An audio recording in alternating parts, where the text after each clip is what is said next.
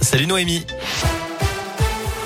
Salut Cyril, salut à tous. On commence avec vos conditions de circulation dans la région. Le pont de Givors est toujours coupé dans le sens Lyon-Saint-Etienne suite à un accident qui s'est produit ce matin sur la 47.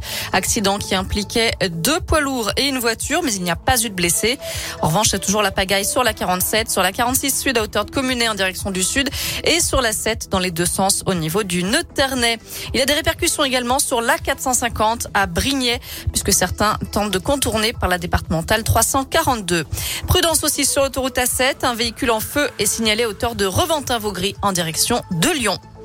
À la une des enseignants sceptiques qui attendent la concrétisation des promesses. Ce matin, Jean-Michel Blanquer a annoncé 8000 renforts supplémentaires jusqu'à la fin de l'année scolaire pour répondre à la colère du monde de l'éducation.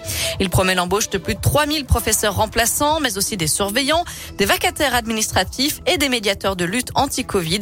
Plusieurs centaines de personnes seront embauchées définitivement via le recours aux listes complémentaires, c'est-à-dire des candidats qui n'avaient pas été reçus au concours mais qui étaient très bien classés. 8000 personnes en renfort donc qui seront recrutées dès la semaine prochaine. Le passe vaccinal de retour devant l'Assemblée nationale cet après-midi, puis au Sénat demain. Ce sont les députés, bien sûr, qui auront le dernier mot, que ce soit ce week-end ou lundi, conséquence de l'échec de la commission paritaire mixte hier. Dans la région, l'état de catastrophe naturelle a été reconnu pour les communes de Jonage et Belmont d'Azergue. Ça fait suite au mouvement de terrain lié à la sécheresse et à la réhydratation des sols entre le 1er juillet et le 30 septembre 2020. Les sinistrés ont 10 jours à compter d'aujourd'hui pour contacter leur assurance. Jour J pour donner son sang à Lyon, l'EFS, établissement français du sang, organise une opération spéciale jusqu'à 19h au stade de Gerland en lien avec le loup rugby. L'objectif étant de recueillir 300 dons dans la journée. Attention, il faut prendre rendez-vous en ligne avant de venir. En bref, le livret A bientôt revalorisé. Bruno Le Maire, le ministre de l'économie, doit annoncer le nouveau taux d'intérêt dans les prochaines minutes. Il devrait passer de 0,5 actuellement à 0,8%. À retenir aussi la fin du Dakar en Arabie Saoudite et la victoire d'un Isérois en quad. Alexandre Giroud termine avec plus de deux heures d'avance sur ses poursuivants.